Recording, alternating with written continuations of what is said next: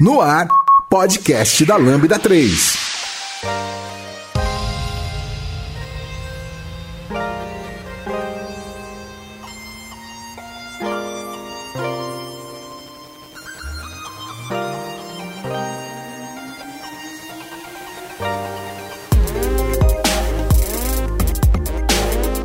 Olá, eu sou o Giovanni Bassi, esse é o podcast da Lambda 3 e hoje vamos falar sobre filas e mensageria em geral. Aqui comigo estão Lucas Bertin, Lucas Teles, Sérgio Prats.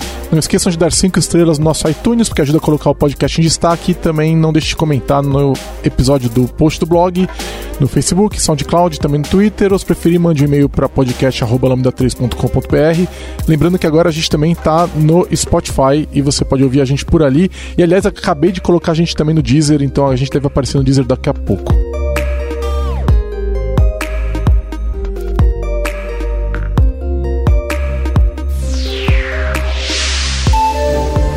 Você vai ouvir mais um podcast da Lambda 3. Continue acompanhando nossos podcasts e tenha acesso a conteúdos sobre tecnologias, diversidade e cultura. A Lambda 3 é uma consultoria de tecnologia que busca desenvolver software e inovar na comunicação, no relacionamento entre as pessoas que trabalham e compartilhar conhecimento sempre. Saiba mais no site lambda3.com.br.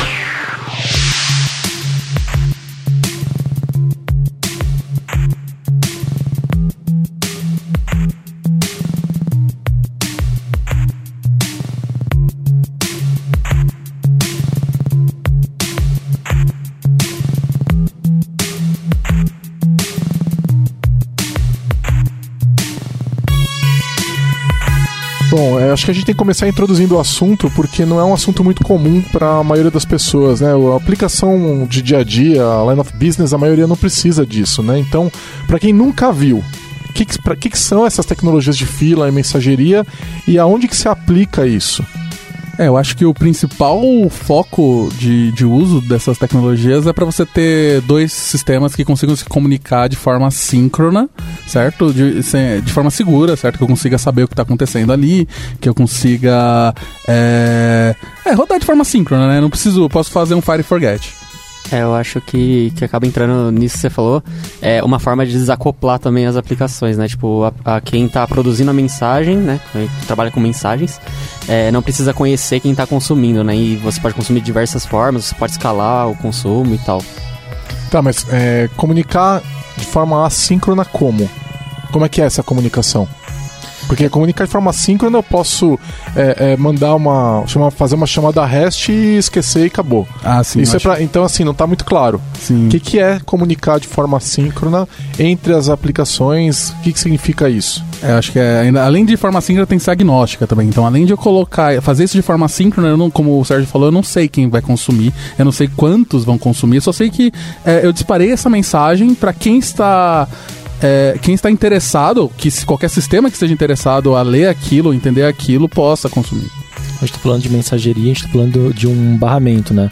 É, ter um barramento de mensagens também faz com que eu possa desligar aplicações, elas caiam, tem um problema de qualquer natureza e eu não perca a comunicação.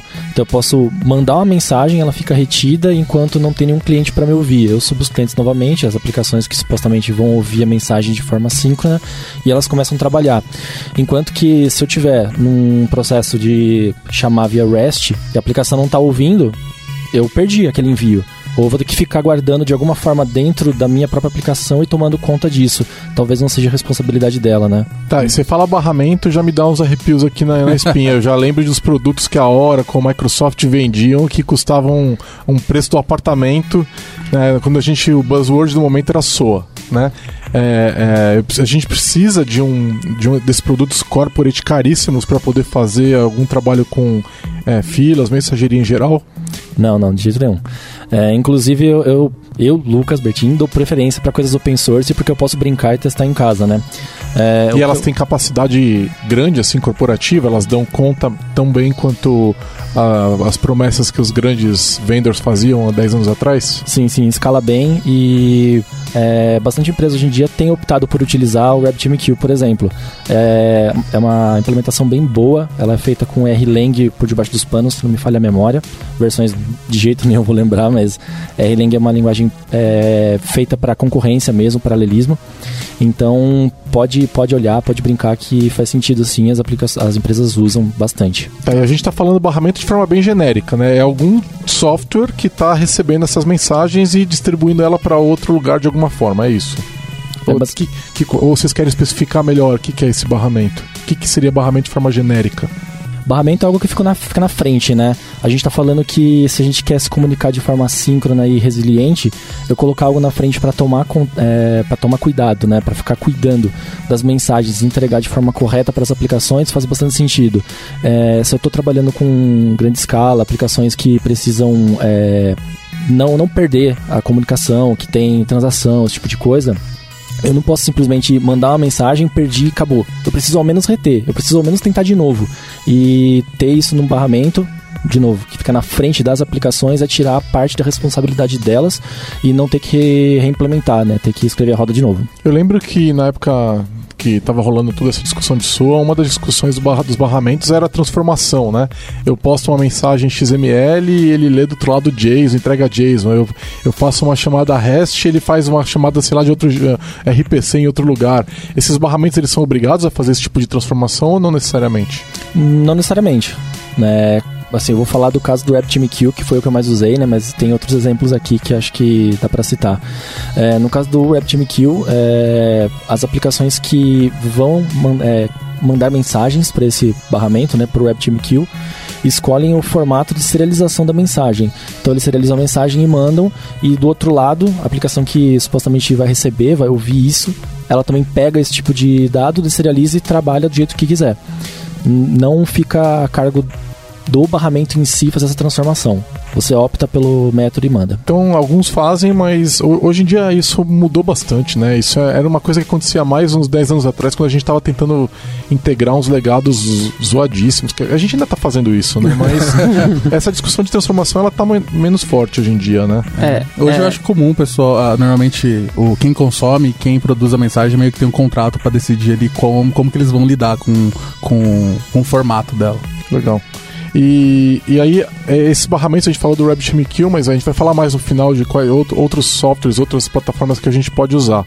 Então, a gente está falando é, a gente falou que o nome desse podcast é Filas e Mensagerias em geral, né? Uhum. Então, é, a gente tá. Acho que é mais fácil falar de fila, que a maioria das pessoas entende é, de forma mais simples, né? Então a gente está basicamente. Vamos ver se eu entendi.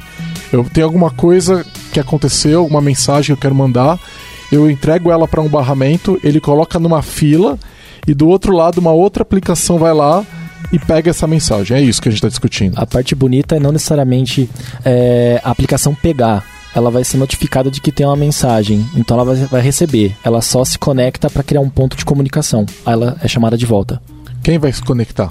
A aplicação se conecta ao barramento. Ao, ao barramento. Pra, ao barramento. Pra ela ficar puxando informação. Isso. Ela isso. não pode ser empurrada também ou ela tem ela, que ser então, puxada? A parte bonita é que pode ser empurrada. Ou pode ser puxada. Ou pode ser puxada, ah. é. O consumidor escolhe não. ou quem está montando a arquitetura escolhe? É, vai depender da tecnologia e das próprias decisões de, de desenvolvimento. É, só voltando um pouquinho no, na, na conceituação da coisa, acho que a gente pode falar sobre é, estrutura de dados, né? Quando a gente fala de fila, é, a gente considera, né, lembra daquele padrão FIFO, né, que é o first in, first out. Então a gente considera que dado que foi colocada uma mensagem na fila é, por um produtor, nesse caso, é, a gente considera que vai ter um consumidor do outro lado que vai pegar essa mensagem na ordem que foi colocada. Então se foi colocada as mensagens é, foram colocadas 10 mensagens, né, considerando que a primeira foi a número 1 e a última foi a, foi a número 10, o consumidor vai pegar a primeira mensagem, vai ser a número 1, se tiver outros consumidores ele vai pegar 2 e assim por diante. Essas mensagens elas não são replicadas, que aí a gente que aí ele é, pode ser replicada, mas aí já é outro conceito. Mas o conceito de fila é esse. Quando eu, quando eu usei RabbitMQ e eu tinha um cenário bem parecido com esse, que tinham N consumidores pegando, aliás, é, sendo empurrados mensagens para eles, é, eles trabalhavam como se fosse um round robin. Uhum. Então era consumidor 1 um e consumidor 2 no, no, exemplo, né? Então era 1, 2, 3, de novo para o primeiro consumidor, 4 para o segundo, 5, eles ficavam balanceando a carga, era bem bacana. Sim.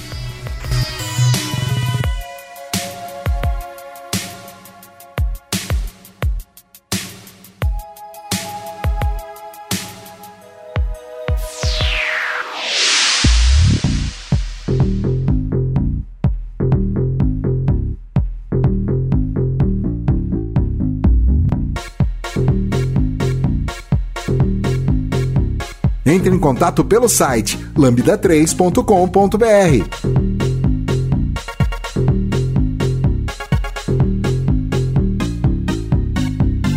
Bom, a gente vai falar um pouquinho mais pra frente a questão da, da- da- das formas, né? Dos tipos de, de filas que a gente tem, né? Mas acho que na verdade a gente pode puxar pra agora, porque a gente tá falando, tá discutindo o que, que são, né? Como é que funciona. Então, vamos co- começar a falar um pouquinho dessas estruturas de dados ou estruturas de, de filas, né? Vamos chamar de forma genérica, para o pessoal entender. Então, eu acho que a mais, a mais simples de todas a gente já falou, né? Que é o, é o FIFO, né? O primeiro que entra é o primeiro que sai. Tem, não tem nenhuma que faça stack, né? Acho que É, isso é uma dúvida. que é, que a gente falou de estrutura de dados, stack acho que não tem, né? Que seria first in, last out, né? Aham. É, acho que stack não tem, né? Mas é, seria estranho também, né? Ah, não seria sei. muito estranho, né, cara? Se existe a estrutura de dados, existe a necessidade. Mas é, além das. é, a gente quer falar alguma coisa sobre as filas que a gente não falou ainda antes de ir pro próximo? Acho, Não? acho que aí eu já queria falar de, de tópico. Então fala de tópico, vamos lá. Tá bom. É, bom, dado que a fila, né, é o primeiro que entra, o primeiro que sai, o que, que seria o tópico, né? É, o, o tópico, conceitualmente, você tem um alguém que se, é, se inscreve e alguém que publica. Então, tipo, é o famoso pub sub, né? Então vamos lá. É, dado que alguém vai lá e começa a publicar mensagens, o conceito é que é, essas mensagens só serão entregues no, é, se a pessoa, se algum, é, como é que eu posso dizer? Alguém se sobrescreveu é, naquele momento, né? Se ele está inscrito naquele momento. Existem formas, né? O, as, as plataformas, né? Os frameworks que permitem, tipo Rabbit, etc., que permitem você se, se inscrever. Tem algum tipo de persistência que eles garantem a entrega, mas conceitualmente o tópico, quando você envia uma mensagem, apenas se a pessoa estiver inscrita naquele momento, ele vai receber a mensagem. É que depende, né? Depende do software. Sim, sim, isso. É, foi isso que eu disse. é. Tipo, depende. Tem formas de persistir e tal, mas é, conceitualmente é assim. Eu, eu lembro de eu não lembro qual era a tecnologia, mas eu lembro que tinha uma que é, é, uma vez publicada a mensagem, é, as pessoas que estavam inscritas naquele momento elas eram notificadas nas aplicações, mas se entrasse alguma nova ela também tinha como receber e ele ficava mantendo isso de alguma forma, mas eu não lembro das características disso. Faz bastante tempo que eu li sobre isso, porque Sim. é interessante. Eu acho né? que no Kafka tem isso, porque eu acho que no Kafka tem um esquema que você cria uns grupos, que aí você diz, tipo, pra quem que você quer entregar, né? Então, enquanto não entregar pra todos, ele fica guardando a mensagem até que todos tenham recebido. É que o Kafka ele trabalha com a ideia de tópico dele em cima de. Ele não usa filas, ele usa o que ele chama de strings. Então, toda mensagem que você publica, ela, ela, é, ela é persistida, certo? É, ele é feito para alta performance, tem todos esses rolos e tal. Mas a ideia é que toda mensagem é, é append only. Então, tipo, eu sempre vou adicionar no final. E quem lê, ela não tá lendo de uma fila, ele, ele lê um. Ele literalmente tem um ponteiro que fala qual é offset daquele string que ele vai ler. Né? Então eu consigo ler desde o começo, por exemplo, de tudo que aconteceu até o final, ou só me interessa dos últimos, sei lá, dos últimos dois dias, ou só de agora pra frente. Então ele tem essa ideia e eu posso. E normalmente esses tópicos eles são divididos em partições.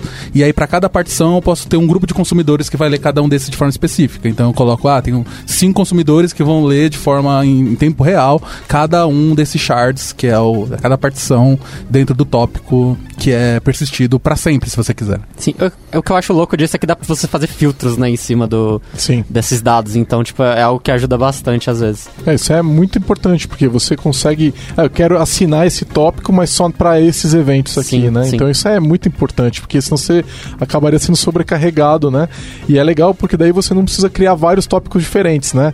Então, vamos dizer que tem um tópico de pedidos realizados. E aí eu só me importo com pedidos acima de um milhão de reais. Eu não preciso ouvir todos os pedidos pequenininhos que estão acontecendo e eu não preciso criar um tópico só de pedidos muito grandes, né? Sim. O, o subscriber determina as características do que ele quer ouvir. Isso é fundamental, né? Pra não ter que ficar. Você vai ter um milhão de tópicos criados, seria impossível. É, Imagina aí, você, teria, você acaba colocando o peso sobre o, o- quem tá publicando, né? É, o que é- seria muito pior, porque você acaba acoplando as coisas, né? Sim, é. É, Inclusive uma característica do Kafka, por exemplo, de todos esses sistemas de stream, que você, a responsabilidade de quem leu, ou quem vai ler, ou qual foi a última coisa que tal é, consumidor leu, é, é do consumidor, certo? Sim. Então, o filtro ele vai ficar, ele ficar responsável ou de um, de um middleware ou do próprio consumidor de falar, esse tipo de mensagem não me importa. É, eu já tive que trabalhar com é, sistemas de filas, mensageria que não tinham suporte a isso. Você tinha que ficar ouvindo tudo e descartando a mensagem que não interessa, o que acaba gerando processamento indevido. É um Sim. saco. Uhum. Né? Porque não é todo sistema que permite você filtrar o, o- a, a mensagem está chegando antes, né? Ela nem é entregue, né? Sim. E aí você fica preso nisso aí. É, e o que, que são os exchanges que a gente falou? Eu ia falar sobre isso mesmo, quando estavam falando sobre streams e poder optar pelo que está vindo num único tópico, né? No caso do RabbitMQ, ele é, utiliza as filas mesmo, né? Você tem filas onde as aplicações elas ficam lá esperando por mensagens para ela, né?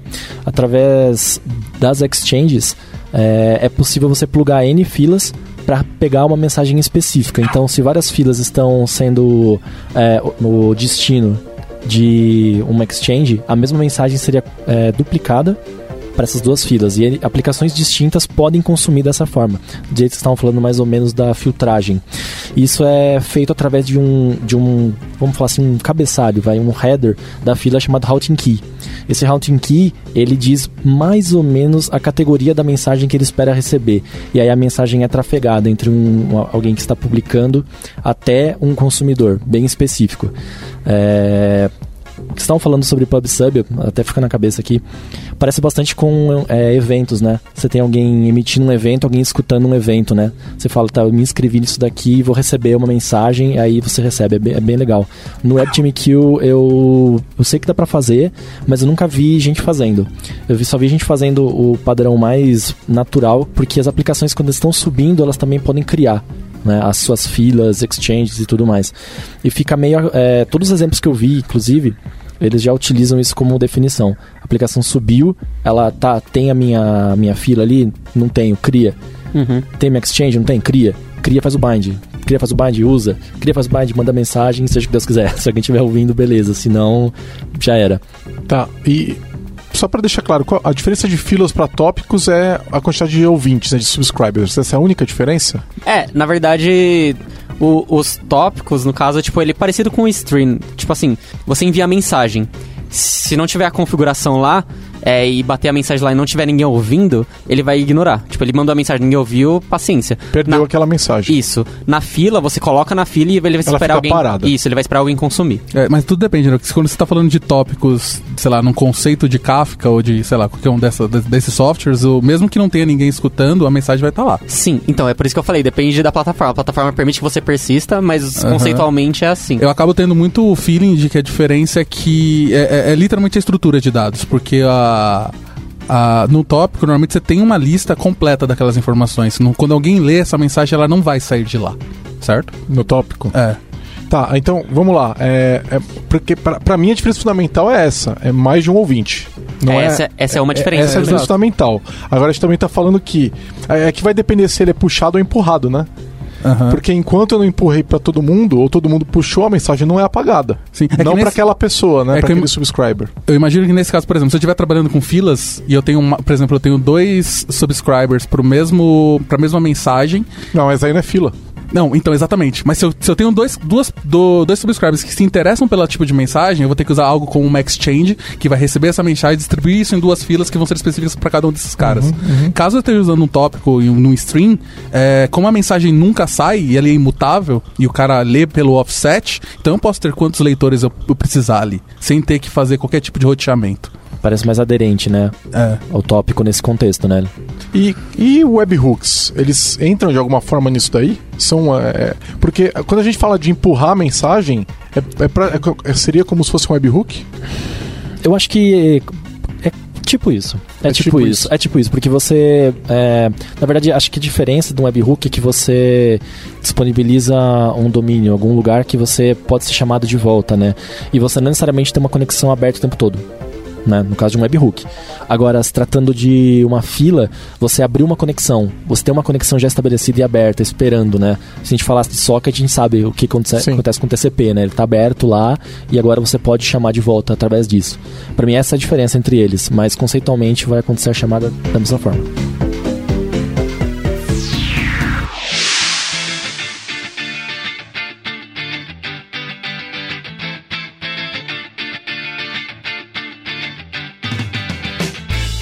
Podcast da Lambda 3.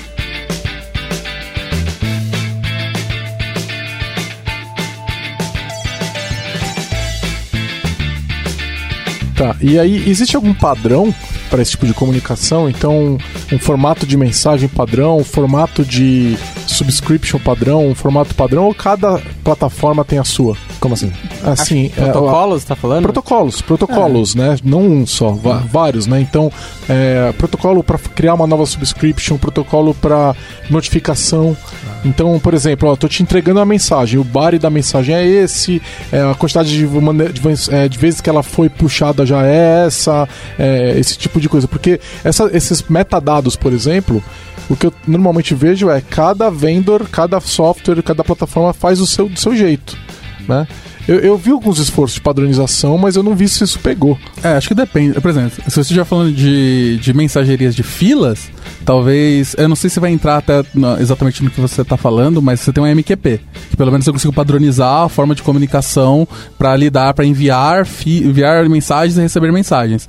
É, não sei se isso chega também a engloba- englobar a parte de conexão. Eu acho que quando, eu- quando a gente está falando de forma de notificar, enviar e tudo mais, cada um tem o seu. É, a forma de estabelecer a, o- a comunicação Sim. se tem o protocolo. Agora, cada um tem até os mecanismos próprios, né? De, por exemplo, fazer um retry. O próprio Rabbit, ele tem um routing key, que talvez não faça sentido para um topic no Kafka. Então, ele vai tratar de uma forma completamente diferente. Parece que cada um tem o é, teu. eu- eu- o que eu tenho visto é que acontece assim, ó. Ah, eu tenho o Kafka, daí vai lá o Azure Event, Event, Hub, Event não, Hubs. Event Hubs vai lá e ah, eu suporto o protocolo do Kafka. Sim. O que é um saco, porque na prática a gente acaba não tendo um padrão, ainda que tenha diferenças entre eles, é, algumas características são comuns, né?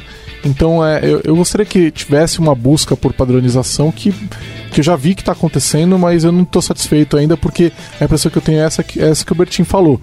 Cada um tem o seu e, e se vire para integrar esse Ah, negócio todo. É, sim. É, a parte de fila, acho que o. A gente quase resolveu isso com a MQP, tem alguns outros, mas acho que é o grande player, né? De, de padrões.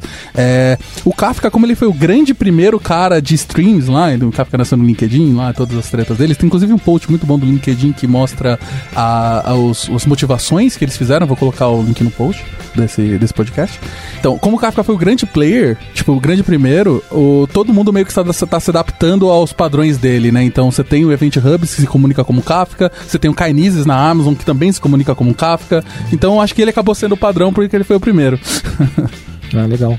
Legal. Legal saber. Eu queria tocar em algumas características que a gente falou aqui e outras que eu pensei depois. É, então, primeira coisa, todo sistema de fila te dá garantia de ordem. Então, se eu entregar a mensagem 1, depois a 2, depois a 3, aí alguém for ouvir essa mensagem, alguma outra aplicação, ela vai ouvir primeiro a 1, depois a 2, depois a 3. Ou, imagina que eu tenho. é, é, poderia estar o sistema de filas entregar a 3, depois a 2. Hum, é, eu acho que assim, depende, acho que depende de quem vai consumir. Assim, se você for consumir, me dá uma mensagem da fila, ele sempre vai pegar na ordem. Mas dependendo do, da ferramenta, tem formas de você tipo, pegar a segunda, a terceira. Eu só vi isso acontecendo é, no caso de reenfileirar uma mensagem que deu qualquer tipo de problema. Aí, com- quando você faz um retry, a mensagem ela já foi lá pro fim. Então, assim, se você fosse olhar. Não, mas aí é forma- outra mensagem, né? É, É. Para todos os efeitos é outra mensagem. É, assim, é, tem razão. Tem razão. De forma bem direta é outra mensagem. É. Então, sim. pra mim, sim. Se tratando de fila, sim. Porque eu, eu tenho visto que é, o, o maior problema é a confirmação de que a mensagem foi processada. E aí entra no próximo ponto, né? Que é a, a leitura única, né? Uma leitura idempotente. Então, antes vamos explicar para o pessoal o que que é idempotente, né? Idempotente é, eu faço a ação mais de uma vez e o, e o efeito colateral é feito uma vez só, certo? Em qualquer, não, independente da ação, né? Então, é, é, por exemplo, eu mandei criar um novo pedido, aquele pedido é criado uma única vez. Mesmo se eu mandar ele três vezes criar o pedido, vai, como é o mesmo pedido, ele é criado uma única vez. E a questão de é, entrega é, única, leitura única, são super complicadas. E aí entra na questão da garantia de ordem. Porque imagina que eu entreguei a mensagem 1, depois a 2, depois a 3. Aí eu leio a 1. Eu posso ler a 2 antes da 1 terminar? E como é que eu notifico que eu terminei de ler a 1?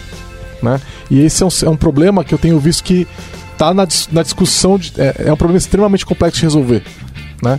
Então, por exemplo, vocês já viram como é que resolve isso no Azure Kill? No story, do Storage Kills? Que, é, foi a primeira vez que eu entrei em contato com isso 10 anos atrás.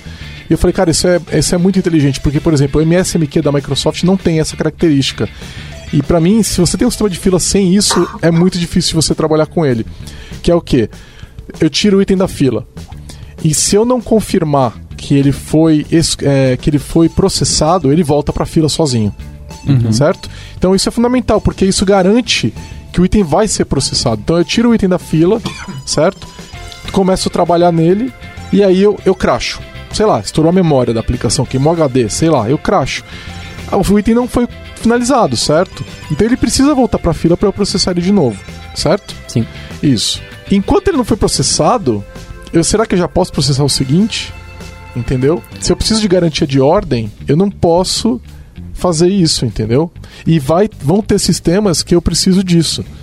Então, de alguma forma, ou, ou eu, a hora que eu fiz uma leitura, eu comitei a leitura, né? Aí eu posso entregar o segundo item. né? E eu vi, eu, eu tava lendo, eh, acho que foi no próprio Kafka, o quanto que eles estão se esforçando para tanto fazer a leitura única quanto a entrega única da mensagem. E pelo que eu li nos docs deles, a entrega única é mais difícil do que a leitura. Então assim, ó, eu entreguei, ó, crio, eu criei uma uma uma, uma, mensagem de crie um pedido, certo? É, entregar essa mensagem uma única vez, garantir que ela foi entregue somente uma vez, é muito difícil. Pelo menos uma vez é fácil. sim. Apenas uma vez é muito difícil. Aí eu fui ler como é que eles fazem e a hora que eu li eu falei, "Cê- vocês conseguem imaginar como é que você garante isso? Exatamente uma vez? Eu vou deixar pro nosso ouvinte aqui pensar um pouco sobre isso. Pausa aí o seu podcast. Pensa um pouquinho. Como é que você faria isso? Porque é difícil, é um problema difícil, vocês percebem? Então, mas aí, tipo, se você. é, no- é, se você entregou e deu algum pau, por exemplo, ele deu pau, ele voltou pra fila. E, teoricamente ele voltaria pra, pra, pra eu, posição é, que ele tá. é, eu tô entregando a mensagem no, no barramento. Beleza. Eu só posso entregar, eu tenho que entregar exatamente uma vez. É, é que eu penso que no Kafka isso é um problema, porque se você tá trabalhando com stream, a mensagem nunca sai de lá. Então ele tá salvo, que pra quem quiser ler, quem tiver escrito no tópico pra ler aquilo. É, então, imagina que eu tô entregando a mensagem, eu mandei ela pro Kafka e eu crachei.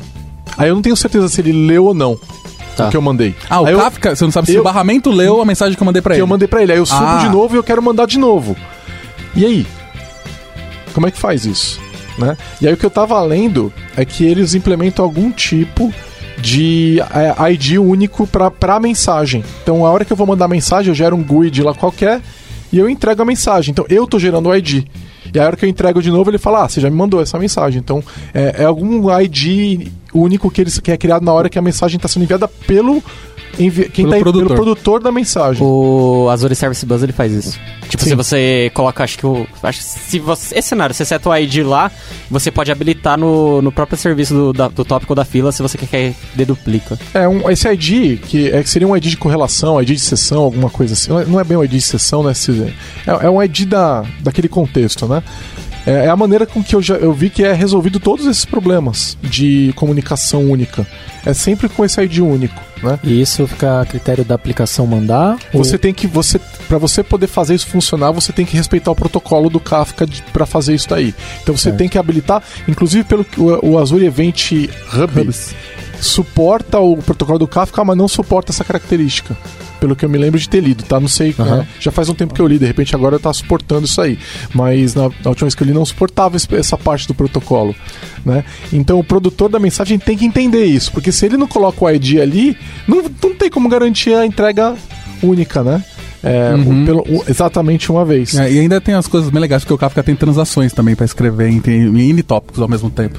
Então, imaginando que eu vou ter que passar um ID, se um desses IDs falharem pra um tópico, ele vai ter que fazer rollback. Que na verdade ele não comitou, né? Nos outros tópicos que eu mandei escrever também. Eu fiquei pensando aqui que esse ID ele tem que é, se repetir, né? Pra poder dizer que já foi enviada aquela mensagem, né? Então ele tem que ou ser persistido na aplicação ou ser gerado através do payload que eu tô tentando mandar. Exatamente, Né? exatamente. Então, é, é, antes de mensa- mandar mensagem pro Kafka, eu preciso persistir isso em algum lugar, porque se eu precisar fazer passar por um processo de recuperação, eu preciso ter o ID, senão eu vou mandar mensagem de novo. E ele não Ah. tem como saber que essa mensagem já foi. É uma mensagem Uhum. nova. Fazer É, o quê? Que sim, ela é a mesma. Ou seja, no cliente eu tenho que tá, ter um processamento um pouco mais complexo, né? Sim. É, no caso do Kafka, se você quiser, você pode ainda fazer como. Se você enviou a mensagem e ela foi lida pelo. Ela foi gravada no stream, você, e você tem o ID dela, você pode olhar no, no seu tópico pra ver se ela tá escrita lá. Porque ela nunca sai. E a, a leitura única, ela, é- ela é mais tranquila, né? Sim. Porque a hora que eu já li aquele ID, eu, se eu ler ele de novo, eu des- eu desconsidero. né? Sim, é, é, bem mais exatamente. simples, né? Até se você provavelmente precisar que tenha ordem na leitura, provavelmente você deixaria outros consumidores parados esperando, né, por nada. Então é melhor que você talvez nem tenha mais consumidores, tem apenas um para garantir isso. É, né? é, pois é, não sei, né? Porque é, pois é, é complicado mesmo. Porque no momento que você precisa garantia de ordem, você tá falando de. Você não tem processamento paralelo, né? É, exato. É, exato. O Kafka, ele é- eles, eles são muito pesados nessa parte de ordem, né? Exatamente por isso que eles gravam todo o histórico. É, eles garantem a ordem por partição dentro do tópico. Então, porque você só pode ter um, um grupo de consumidores por, por tópico e você pode ter um consumidor por partição. Uh, É, o que faz sentido. sim. Porque você limita o paralelismo. Então, você, isso, se você ah, né, é, é, conectar isso daí ao negócio, fica, faz todo sentido. Eu preciso que seja serial para esse pedacinho aqui da aplicação, para esse contexto de domínio, e não para todo. Né? Sim. Faz sentido. Uhum. né? Bom, legal. Então, é, batemos essas características aí de filas. É, é, é, essas características, para mim, são a- a questões ma- que tornam tão complexas, uh, muito complexas a questão de fila. Porque aí, nesses pontos é que estão o verdadeiro valor dessas plataformas. Porque se você não resolver esse problema, os sistemas de filas são praticamente inúteis. Inúteis se você não resolver esses problemas. O resto. ainda mais sua vida, na É, verdade. né? é fica, fica muito difícil, porque aí a aplicação toda precisa fazer levantar um peso absurdo para poder resolver esses problemas. E com esses sistemas resolvendo isso, é, é, fica muito mais simples, muito mais simples.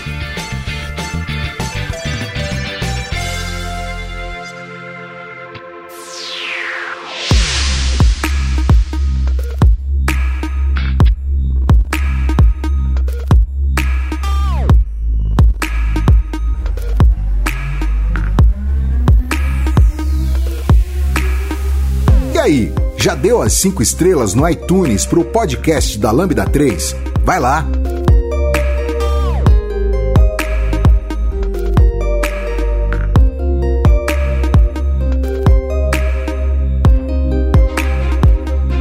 Aí eu queria tocar aqui no- em alguns pontos e alguns padrões arquiteturais que a gente falou, né?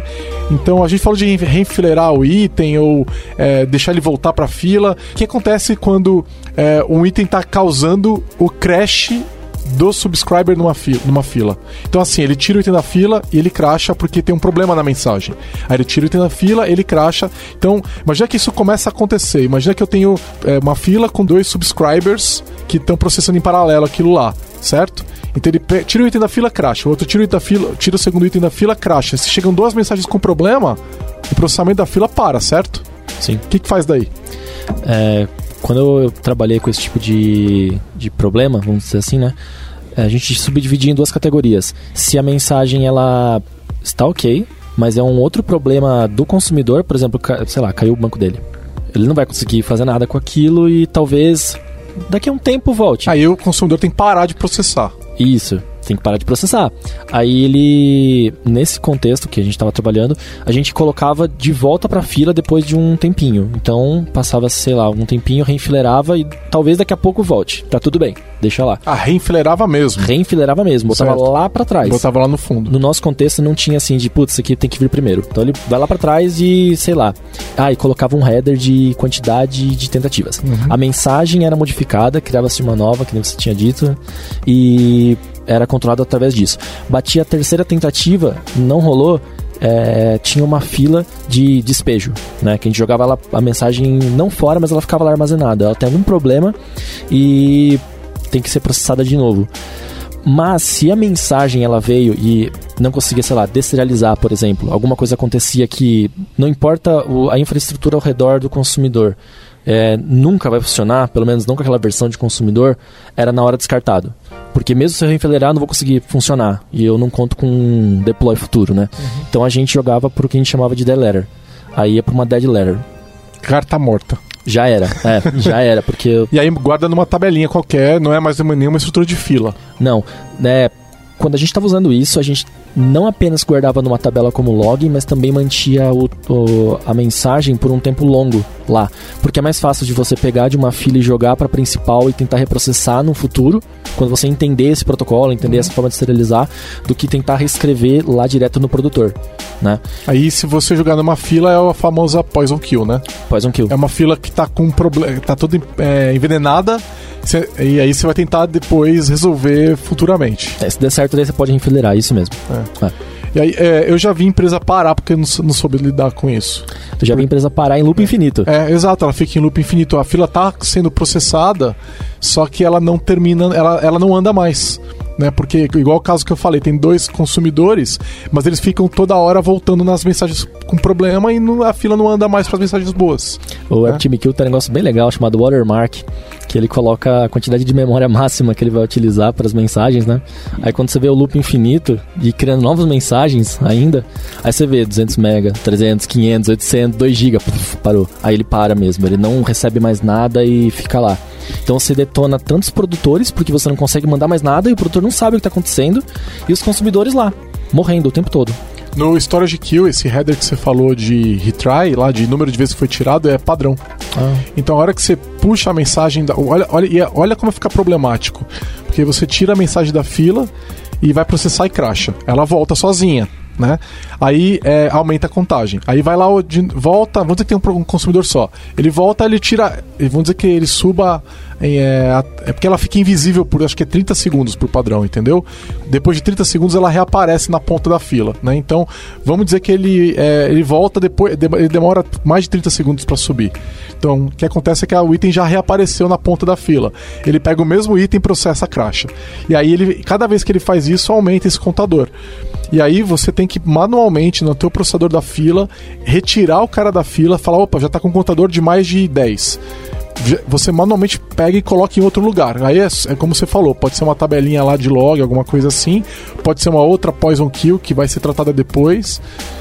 E você tem que fazer isso manualmente. Aliás, eu não conheço nenhum Caraca. sistema que faça isso de maneira automática. Tipo, ó, passou o contador de mais de tanto, automaticamente tira o cara da fila e joga em outro lugar. Isso também seria legal, né? É, você poder controlar isso de maneira declarativa, né? Sim. Mas eu nunca vi. Eu nunca vi uma, uma- um sistema de filas, mensageria que tivesse isso automatizado, tipo, ó, cansou esse contador e troca. E é uma coisa que eu, eu quero há muito tempo. É, eu, eu acho que o máximo que eu já vi foi frameworks fazendo isso pra você, né? É, exato. Então, tipo, você vai lá, usa o framework pra consumir, se inscrever e tal, e aí, tipo, você configura lá, ah, quero tentar quantas vezes? X vezes. Aí depois ele pega e joga pra dead ladder lá. É, pois é. E, então, assim, pra quem tá ouvindo a gente, se vocês não observarem isso, estiverem ouvindo, usando sistemas de filas, mensageria, e você não observar isso, você pode parar a empresa. É. Aí, é, eu já vi tratamentos bem interessantes pra isso, né? Então, é, de colocar numa poison kill que é processada de madrugada, por exemplo. Então pega, ah, de madrugada rola um job que vai pegar todos os caras da poison kill, vai pro- tentar processar de novo, porque às vezes é um problema do banco de dados, igual o, o Bertin falou, né? E aí, o que, no dia seguinte de manhã tem um alerta do que, que não foi processado, né? Então, por exemplo, imagina um sistema de pedidos de um grande varejista, né?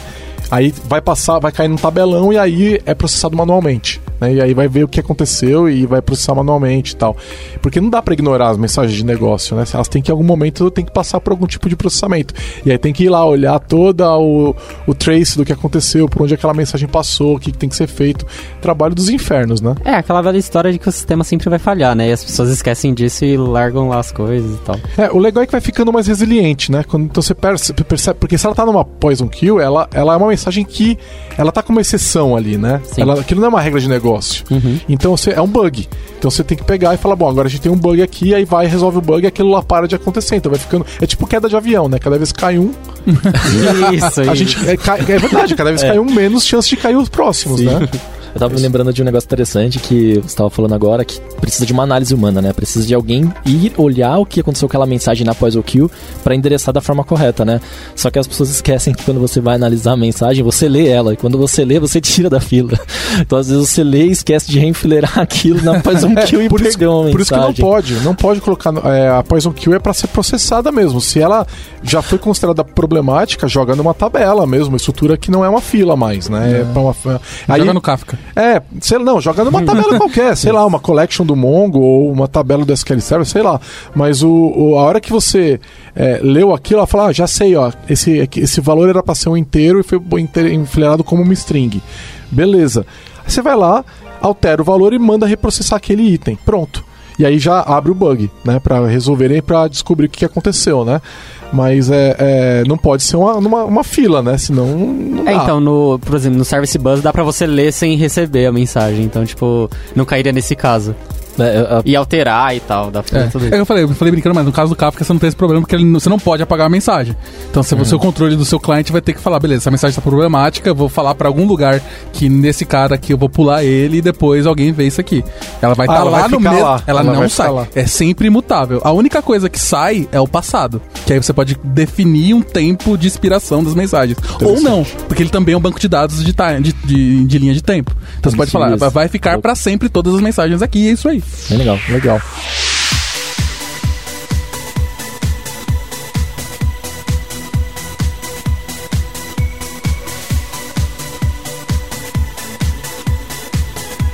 Você ouve podcast da Lambda 3.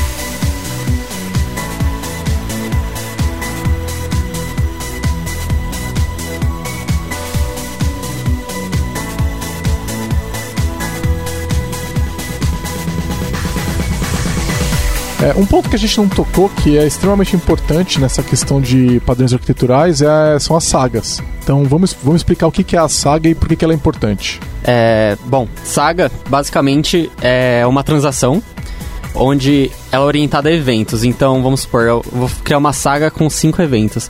Cada evento, né, cada um desses cinco eventos compõe essa transação. Compõe uma transação, né, com uma parte da transação. É, e aí um conceito da saga é assim, ou é, todas, todos os passos são feitos com sucesso, se um passo falhar, ele volta e, tipo, e aí a transação acabou, a saga falhou. Então, tipo, ele, ele grava os dados em algum lugar para poder ter um histórico do que aconteceu, quem consumiu aqueles dados e tal.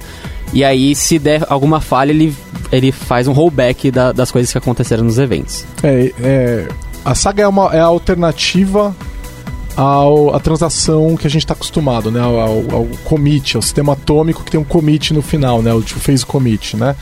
Não tem como fazer tipo phase commit num sistema distribuído mantendo disponibilidade. É impossível, né? Então é, ele, ele vai estar. então pedaços do sistema, como o Sérgio falou, eles vão estar compensando em momentos diferentes, vão estar terminando em momentos diferentes, né? Se um deles falha, os que já terminaram precisam ser notificados para desfazer o que foi feito. Tem que compensar a ação realizada. Então, imagine que você vai criar um pedido. Aí um lado é, emite o boleto e o outro lado abaixa o estoque, certo? Aí um, um desse, o sistema que está coordenando isso, ele manda essas duas mensagens, ó, emite o boleto e, é, é, e baixa o estoque. Aí o, o do boleto foi emitido, mas o estoque não conseguiu baixar, porque não tinha estoque, vamos dizer, por algum motivo. Ele tem que ir lá e cancelar o boleto, entendeu? Então ele vai fazer a ação para compensar a emissão do boleto. Eu vi um exemplo bacana disso, é, de um sistema que, sei lá, ele era hipotético, né? Mas ele fazia a montagem de pacotes de viagem. Onde você tem tanto, o, sei lá, a passagem aérea, quanto o hotel, o translado e o evento que você vai participar. Você fez as três primeiras etapas, a última deu problema. Justo no evento que você queria ir, deu problema. Não faz mais sentido você considerar ir e voltar e pagar, enfim. Aí você tem que não necessariamente dentro da sua aplicação cancelar as coisas, tem que bater nas aplicações que supostamente não são suas para solicitar desfazer as coisas. Então daí faz todo sentido essa compensação, tem uma ordem para acontecer, eventualmente reversa, né, da ordem que os eventos vieram e a forma de você fazer isso também não é, é contida na sua aplicação.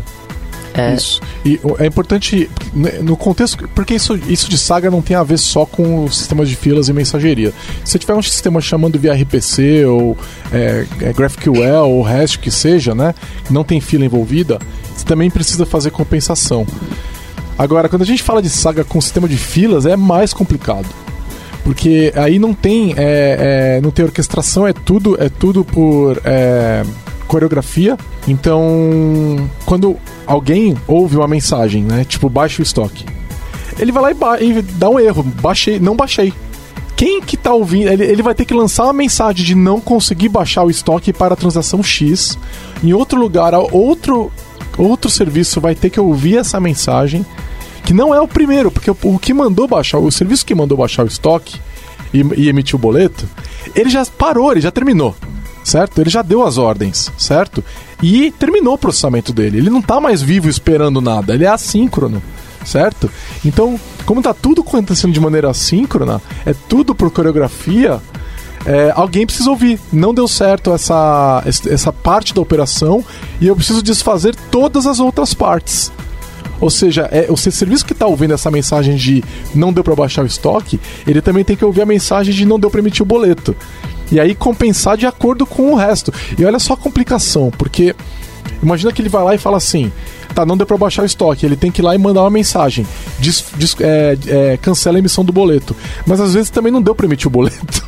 Nossa, é assim. É, e aí o sistema que tá ouvindo cancela a emissão do boleto tem que falar: ah, tudo bem, porque não tinha dado para emitir o boleto mesmo. Ou não, tinha emitido o boleto e agora eu vou cancelar. Então, vocês percebem como fica complexo esse negócio? A gente tá falando só de duas operações. Imagina, imagina se fossem 10. É, Cinco que fosse, né? É, pra esse cenário, se, se a pessoa acha que não tem muita experiência, né, tal, não conhece muito bem o que tá precisando ser feito ali, eu acho que era mais fácil usar a orquestração nesse caso do que a própria coreografia. É, vamos explicar a diferença então. O que, que, é, que, que é orquestração e qual é a diferença para coreografia? Beleza. É, coreografia, como você mesmo disse, é quando os eventos são é, enviados de forma síncrona para os microserviços. Então, os próprios microserviços gerenciam as falhas e o sucesso. Certo? É, eles estão. É, é, o nome coreografia vem de uma dança, né? Eles estão dançando. Então, ele, eles. Ninguém está dizendo para eles o que fazer. Sim. Né? Eles eles estão é eles como, se viram. Eles se viram e dançam com quem está próximo. Uhum. Né? Eles estão tá, aquilo está coreografado o trabalho deles, né? Certo. É, beleza. A orquestração é quando alguém gerencia essas chamadas. Então, alguém gerencia um, um serviço centralizado, é, gerencia chamadas para esses outros microserviços. Então, é, é essa a diferença. Então, ele recebe é. o nome de Saga. No Saga pode ser dos dois é jeitos. Dos dois. Pode ser aí, dos dois jeitos. Um, um, é, aí são as formas de coordenar a Saga. Então um é com orquestração e o outro é com coreografia. Ah, e não precisa ser microserviço necessariamente, né? O uhum. Sérgio falou microserviço porque é, é onde o padrão é mais ah, comum. Sim, sim. É. Porque a gente, esse tipo de coisa, né? É, é tão complexa que acaba no sistema do dia a dia, Line of Business não precisa disso, né? Então é muito mais comum esse tipo de padrão aparecer num sistema de microserviço mesmo. É. Né? Que tem muito serviço coordenando esse trabalho. Né? Agora, numa, num, num, sistema tradicional que vai ter tudo chamado direto tal, você não vê isso, né? Você, você inclusive tem a transação, né? Tem o phase commit, que é muito mais simples, né? Aliás, assim, eu, eu iria ao ponto de dizer, meu, não use. Não, evite o uso de filas e mensageria sempre que possível, a não ser que você realmente precise disso, né? Porque você, é, olha a complexidade de tudo que a gente está discutindo, né? Sim. Então fica o disclaimer ali, aviso. Não use a não ser que você precise muito. A gente não está fazendo recomendação para uso de filas de mensagerias e, e sagas e, e tópicos in, in, indiscriminadamente. Com grandes poderes vem grandes responsabilidades. Eu tô pensando aqui ah em coreografia, nesse negócio. Clássico. nesse caso do, do boleto, imagina que o que deu ruim na hora de dar baixa, baixa no estoque, ele avisou só que o boleto tá processando ainda. Então ele vai tentar cancelar o boleto que não foi, ah, não foi emitido, beleza. Só que aí ele terminou depois que ele falou que tá errado. Fala, meu Deus, só de organizar isso já me dá um nó na cabeça. É, e daí você vai ter que pegar e jogar uma mensagem na fila para tentar cancelar amanhã, por exemplo. Entendeu? É. Aí você desiste de tudo e bota um monte de bet lá pra rodar é, meia-noite. E daqui Pronto. a uma semana tem uma reclamação do Reclame Aqui de um boleto emitido de um pedido que não foi emitido. é assim que acontece. Então. Vida real aqui. É, mas assim, eu, eu tenho um sistema, um software, uma lib, na verdade, né? Que é o N-Service Bus, que ele é pago, né? Mas ele tem um... Pra sagas, ele tem todo um framework pra sagas, ele te dá um gráfico, inclusive. Você consegue falar que você vai começar a traquear, e ele te dá todo o histórico de tudo que aconteceu na saga, é bem legal. É, eu, só. É, eu vi gente é, fazendo um esforço de tentar utilizar bancos de dados de grafo para fazer esse mapeamento aí que o Universe Bus já praticamente entrega. Fica bonito, fica bonito porque você consegue fazer a busca geoespacial ali, é bem legal. Bem legal, você consegue ver, tá, esse ponto aqui, é, se eu tenho esse, esse, panorama de microserviços, né, no caso eu estava usando microserviços, qual que é o meu ponto principal de falha? Através dele você conseguia ver quantos serviços dependem daquele em específico, se ele falhar, quantos que vão falhar e qual que é o efeito colateral. Bem legal. Interessante.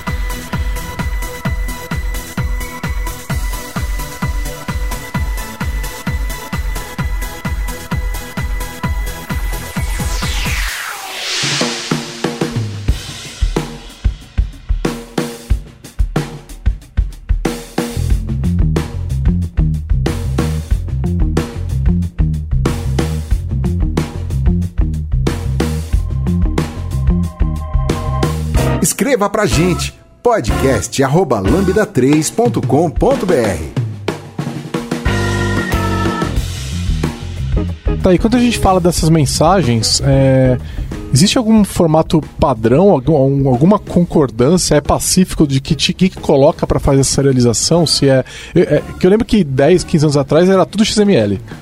Hoje é, é tudo XML ainda. O que está sendo usado? Eu acho que não, agora é tudo JSON, não é? Não é YAML? Ué, não é esse Não deveria? protobuf aqui? Eu não devia estar colocando JSON nas mensagens? CSV, gente. CSV. CSV. INI. Então, né? Mensagem em formato INI, cara. Cara, já, vi, já vi de tudo. Já É, vi XML vindo, já vi JSON vindo, já vi em texto vindo, já vi, em- já vi eh, tudo vindo. tá, o que, é, que, que vocês ah, recomendariam para uma aplicação que está sendo começada agora? Agora, começado agora? É. Assim, é, por mais que, que eu acho que todo mundo concorda que JSON não é a melhor, a melhor, a melhor forma de você serializar uma mensagem para enviar, porque né, a gente sabe que ele não é o, o melhor otimizado em espaço e de processamento. Se você estiver começando agora, tipo, ah, vou fazer uma mensagem aqui para um serviço de mandar e-mail, pode ser JSON. Agora, o. Isso é. A gente está falando de mensagens in- é, são para processamento normalmente interno da empresa, né? Exato. Geralmente essas filas elas não são processadas entre empresas, certo? É raro isso. É, né? Eu- acho que é, eu mais- acho eu que é bem mais raro. É, é raro. Eu não coloco um item na fila de uma outra empresa. Eu coloco sempre da minha própria empresa. Uhum. Então, isso quer dizer que eu tenho liberdade total para escolher, né? Porque mesmo eu não tenho que, que coordenar isso com um parceiro de negócios. É, É uma aquele, decisão do meu departamento de TI, né? é aquele contrato inicial, né, que o, que o Teles tinha falado, né? Tipo, ah, o consumidor e o produtor tem, tem que concordar só. Então, E por que, que eu não vou para uma aplicação mais. para um formato mais. é, com desempenho melhor, tipo Protobuf? Sim, eu acho que o Protobuf deveria ser a escolha, a primeira escolha, assim. Tipo. é, porque ele, você vai ter um contrato de comunicação. Se você está fazendo um serviço que vai ser consumido, sei lá, para uma outra área da sua empresa, você, ela não precisa se preocupar com que se vai ser JSON, que vai ser. Você vai ter o seu arquivo de proto lá, sua, Dá- dá seu pra fazer- esquema. Dá para fazer uma leitura de protobuffers loose? Por exemplo, é, no- na minha mensagem inicial tinha ID e nome. Aí amanhã eu terei a mensagem para ter ID, nome e descrição. É, eu posso fazer isso e o consumidor que só conhece ID e nome continua funcionando, vocês sabem? Ele fica meio que. é, se não me engano, por exemplo, em C Sharp dizendo, fica nullable. Esse tipo de Fica- propriedade. Tá, Aí mas o cliente continua funcionando. Conti- Continua funcionando. Mesmo ele vai que- tentar serializar e não vai Ele só vai- preencher. Não, não vai, não vai ter. é, Ele, ele conhece ID e nome e aí tá vindo descrição também. Ele vai conseguir ler. Nunca fiz esse teste. É, então. Boa Porque pergunta. isso é uma característica importante pra mim quando a gente fala de coordenação de serviços, né? Aham. Que as mensagens possam evoluir sem quebrar quem tá dependendo delas. Sim, até, eu, eu acredito que sim. Eu sei que o Avro, que é um outro formato que é recomendado pelo pessoal da Confluent, normalmente para Kafka também, é, ele tem um servidor, na verdade, que vai definir os esquemas. Então ele não é um arquivo. Tem um server que vai falar para você qual é o esquema para aquele tipo de, de, de mensagem. E, e quando você vai colocar uma versão nova de uma mensagem, você tem que falar se ela é retrocompatível ou compatível para frente ou para trás. Ah, legal isso, interessante hein? isso. Legal. É, parece bom. É, eu parto do seguinte padrão, vê se vocês concordam comigo. Eu posso acrescentar dados na mensagem sem, sem precisar versionar o serviço. Uhum. É, então, a mensagem que eu tô mandando, ela pode ter mais dados do que antes, mas eu não posso, ela não pode ter menos dados. Certo? Então, igual eu falei, antes ela tinha ID e nome, eu posso acrescentar a descrição e tudo bem. Eu não posso tirar o nome, por exemplo, né? Sim. E o retorno, eu posso retornar mais dados também, né? Eu também não posso retirar dados do retorno. Sim, você quebra, quebra regras que precisam daquilo, né? Exato. Não somente de serialização. Exato. E mas o consumidor da mensagem ele pode de repente passar a ignorar um dado. E tudo bem também. Tudo Sim. bem. né? Então ele não precisa mais de tal da, da descrição, por exemplo, ele passa a ignorar e tudo bem, ele recebeu uma informação que ele não estava prevendo. Né? Sim. Então tudo bem. Então, concorda comigo? Sim. Sim. Agora, esses padrões aí, eles deveriam suportar isso, certo? É, para poder acredito que sim. permitir, senão a gente tem que ficar versionando toda hora os serviços, né? Ah, essa aqui é a mensagem do versão 2, mensagem versão 3. E fica muito difícil, né? Se você precisar. Ah, eu acrescentei um campo, eu preciso versionar. Fica, fica complicado isso, eu acho. Sim, faz sentido. Na verdade, é, é quase o mesmo pra padrão de quando a gente tá falando de blue-green, né? A gente não pode sair mexendo em todas as colunas, tem que colocar coisa nullable, tem Sim, que ter o mesmo, sim. mesmo cuidado, né? É, pois é, é uma, é uma boa ideia. Sim, legal. Legal, então, é. Eu sei que JSON suporta isso, XML suporta isso, e é legal porque dá também para você colocar que é, tem que ser strict, né? Nesse, em JSON, XML, se, não, se vier mais ele quebra, porque às vezes você quer o contrato estrito, né? Mas eu acho que o ideal, ideal seria que se fosse mais dinâmico. Agora, protobufers eu estou perguntando porque ele é um protocolo binário. Aí eu fico preocupado se ele daria para fazer isso. Sim. E seria muito ruim se não desse, porque a gente sabe que hoje, quando a gente fala de- de- de- desse formato, o protobuffer é o que tem mais desempenho, né? É, sim. É, eu vou acreditar que sim, pelo fato de- dele de ser um dos maiores focos de uso dele. Então, né, É. fica aí a dúvida. Se você souber, coloque aí no comentário pra gente. E o flat buffers? O que, que é o flat buffer? O Flash Buffers ele é uma evolução do Proto Buffers. Ah, Então, é? É, ele é Já um, tá é, evoluindo, é, é, é uma evolução no sentido de que ele permite com que você leia uma, uma parte da mensagem sem precisar de serializar ela inteira. Olha, que legal. então, se você isso. só se importa com um pedaço, e assim, o custo de serialização, dependendo do seu caso, pode ser alto, você não precisa de serializar. Só, só vou pegar essa parte dessa informação Hum. e o resto não me importa. E tem que estar no começo? Ele tem um metadado que fala onde é que tá as informações. Ah, tipo Ele um tá- headerzinho. Isso, ele vai vir com um header a mais pra falar onde que, qual o offset de cada parte da mensagem, então você pode só ler um Sensacional, pedaço. cara. Muito legal. Install Sim, é do Google também. flat buffers, peraí. Ele, é, um Agora- é, ele- é, assim, ele é, é bem mais difícil de, de ler as mensagens, porque você vai ter que fazer todo o esquema de mapeamento pra ver onde que você vai entrar lá na parte da, da, da, da- Do payload? do payload. Então, ele não deve ser a, melhor, a primeira opção, ele é a opção caso você precise de performance pra ler o dado específico sem serialização. Dá ainda mais liberdade, porque eu package. posso. A leitura ficar muito mais rápida. De repente, uma, um- uma mensagem super grande, eu só preciso de um campinho que tá lá dentro, ele vai ler isso absurdamente rápido, né? Imagino. Sim, sim. Né? Interessante. É, e é, Moltomel, a gente vai fingir que não tá aqui, né? É isso. melhor. Depois dessa. Melhor.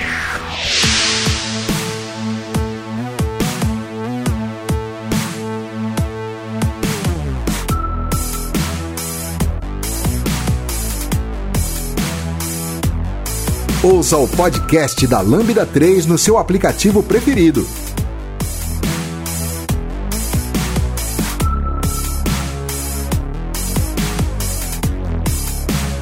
É, eu queria falar um pouquinho da- das softwares, plataformas, aplicações que estão servindo para serem esses, é, esses hubs aí, esses barramentos, né? Quais são os que vocês já trabalharam ou e ou querem comentar que vamos começar pelos que vocês veem como mais interessantes, que são tipo eu recomendo esse.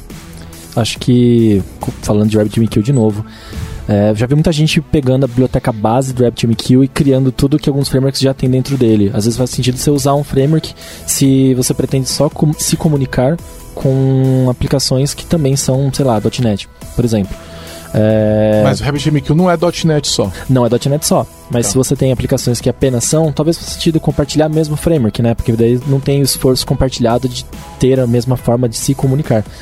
Eu usei o Mass Transit para fazer isso e eu gostei bastante. Ele é bem, é bem elegante de usar, é, só tem um pequenino porém. Na versão 2, se não me falha a memória, dava para usar protocol buffers, na 3 não dá mais. Então você é obrigado a usar o formato dele, serializador dele, ou tentar implementar o seu para passar o protobuffers para frente. Que zoado, cara. É. Eu, eu usei o RabbitMQ também, eu usei com o EasyKill e me atendeu bem. Tipo, é, é, bem, simples, é bem simples, é tipo, agem. Você passa lá o tipo da, da classe e tal, que ele- você vai mandar e acabou. Do objeto Legal. você vai mandar e acabou. É, Eu gosto de falar de- uma definição do Mass Transit que ele é um RM pra, pra fila. Que é basicamente isso que ele faz.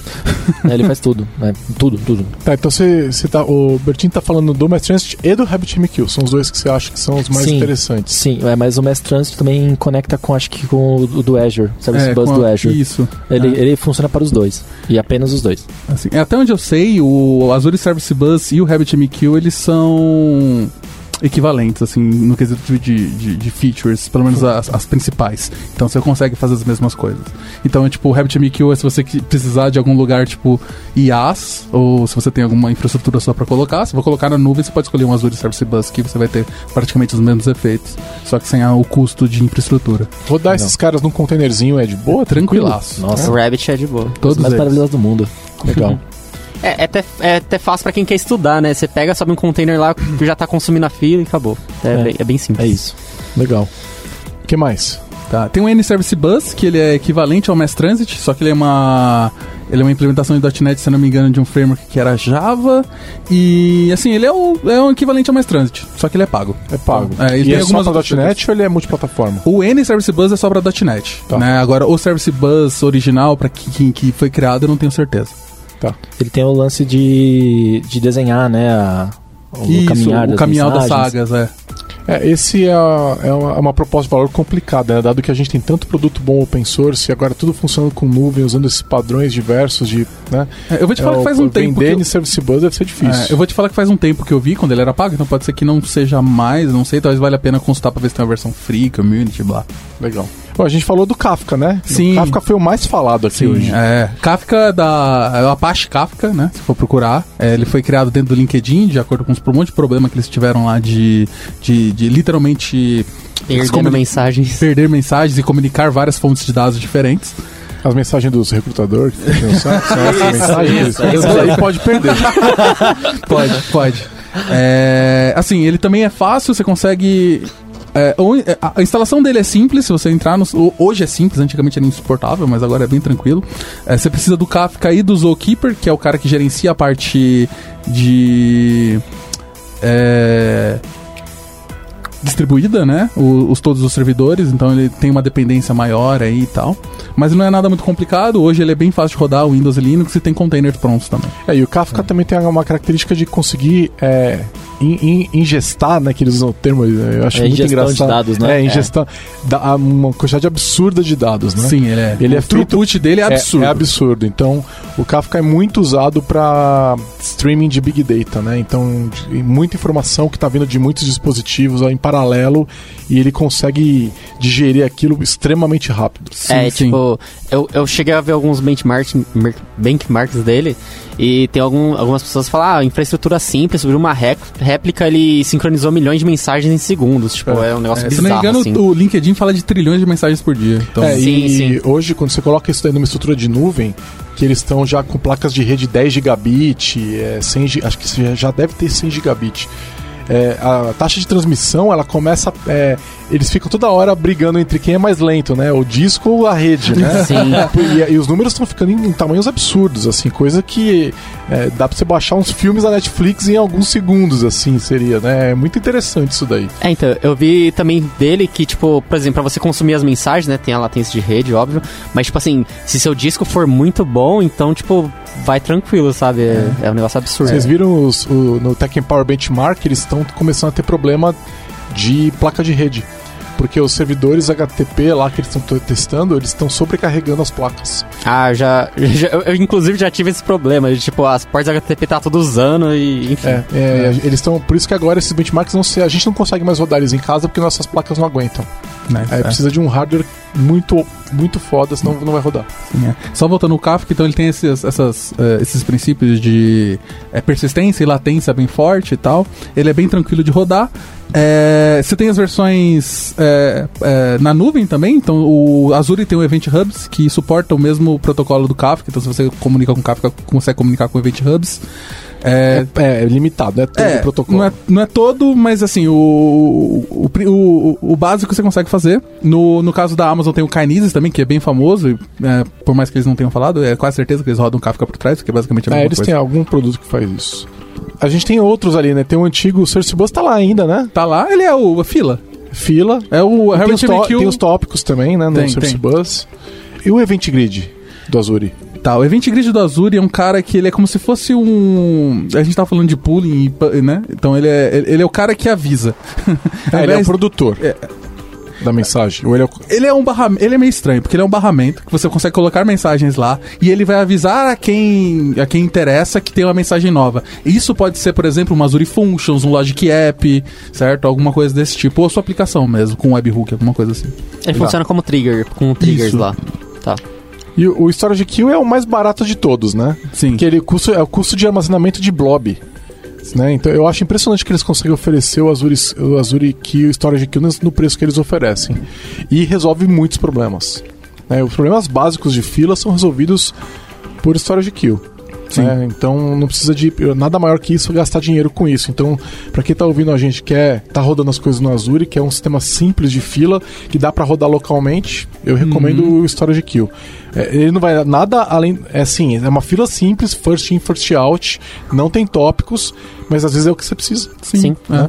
Funciona bem. A gente É. usou aqui em projeto do Lambda já. Sim. É, aí eu tô- tem um aqui que foi pedido do, do, é, do Lucas Teles. Uh, Ele vai ter que explicar aí. Vai lá, Lucas. qual deles? MSMQ. M, eu não falei de MSMQ, não. Não foi você que falou? Não. Quem foi que falou do MSMQ? Não, a gente Agora não falou- tem ninguém, né? Eu não. pula, gente, pula. Já, pula. já fez alguma coisa com o MSMQ? Olha, eu já consumi filas do MSMQ há muito tempo atrás. E foi isso. Você sabe que a versão .NET, é, 1.0 do .NET Framework tem, e deve ter no Framework até hoje, eu acho, é, suporte para MSMQ. Porque era o único mecanismo de fila que tinha no Windows, né? E ele funciona bem, mas é assim, é meio primitivo, né? Antigo. Sim. Baseado em Complus. Nossa. Nossa, com plus. Com plus. Nossa, por que você falar isso, cara? Complus, cara. Não, fica aí pro, pro Obrigado, histórico, gente. né? Porque a gente já teve, a gente já teve que lidar bastante com isso. Desculpa e é, e é muito usado até hoje o MSMQ, a gente tá brincando. Sim, sim. Mas tem muito banco aí que usa que eu sei. É verdade, fato, fato. Lotado. Caramba, eu não Lotado, lembrava é. do com plus, mas bom. É, tem o que eu tinha falado, é que poucas pessoas sabem, mas eu acho que a partir da versão 2016 do SQL Server, ele tem uma estrutura de fila dentro dele. Então você consegue criar filas dentro do SQL Server. De que versão? 2016. Olha só, os caras criaram uma. Agora? É. Pra- Nossa, e como é que é isso aí? É, basicamente você consegue criar uma fila. Você literalmente fala que eu vou criar, uma- eu não lembro exatamente da sintaxe, mas você fala que vai ter uma fila lá dentro. E aí você consegue fazer com a própria conexão do SQL um push nessa fila ou, ou um pop. E é FIFO também. É, FIFO também. Não tem tópico, nada. Não, não. Isso é uma fila É. simples. É, eu não cheguei tão a fundo pra saber se até onde vai, mas até o que eu vi é que era uma fila simples, o que pode ser um caso muito bom, às vezes quando você tá tendo que lidar com uma infraestrutura que você não tem controle, você já tem um SQL e você precisa fazer alguma coisa síncrona e você não sabe como é que você vai subir o RabbitMQ lá, porque você, né, porque às vezes é complicado, a gente sabe que às vezes é. Aí você pode usar um, É, uma porque fila a- do SQL. Fila simples bota no Azure Storage, né, cara? É, mas é que tá, eu não tenho controle da, É. da infra. Eu sei que tem um banco lá, por exemplo, que eu consigo fazer isso. E ele é push ou é pull? Essa mensagem ela é entregue via. Eu tenho que fazer pulling da fila. Até onde você tem que fazer pooling. Tá. Tem que fazer pooling. Interessante. Cê tem suporte pra i- aquele negócio de idempotência lá da fila voltar? você tá querendo que eu saiba. É, pra dar, pra dar uma lida. Quem quiser saber mais, dá uma lida lá nos docs. Beleza, fechou? Tem mais alguma coisa? É, eu queria mencionar um é, que eu dei uma olhada na, no- nos, no- nas plataformas, né, nas, nas- nos softwares, etc. Tem um que tá muito, que dizem que está muito promissor, que é o Rocket MQ, que ele é utilizado no Alibaba e tipo ele te- tá com um marketing tipo muito pesado assim, tipo de é, nível de trilhões garantido, funcionalidade de auditoria. Chinês entende de trilhões, né, cara? Opa. se, se é chinês é porque tem futuro. Atualmente os caras estão É. dominando tudo. é, então eu acho que vale a pena dar uma olhada nesse cara aí, porque tá vindo forte. Legal. Fechamos então? Acho que é isso. Acho que é isso. Então é isso aí. Fechamos. Valeu pra quem quiser completar aí as coisas que a gente falou, porque esse universo é gigantesco. Comentem aí, quiserem sugerir uma V2 nessa pauta aí, ou sugerir uma pauta pra de continuação, Sim. avisem a gente que a gente segue. Se pá, dá pra gravar um podcast só sobre RabbitMQ, um É. só sobre Kafka. A gente pode ver isso aí. Pode ver, pode ver. Legal. Valeu. Valeu, Falou. gente. Falou. Falou.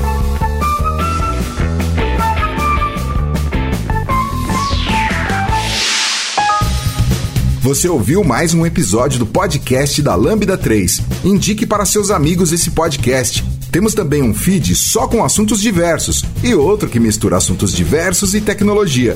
Toda sexta-feira, sempre com o pessoal animado da Lambda 3. Se você tem um podcast e quer gravar num estúdio legal, nosso espaço está aberto para você. É um estúdio isolado acusticamente, com uma mesa de gravação e microfones profissionais para até cinco pessoas. Tudo de graça. A ideia é estimular o podcast no Brasil. Pode ser sobre qualquer assunto. Fale com a gente pelo e-mail podcast@lambda3.com.br.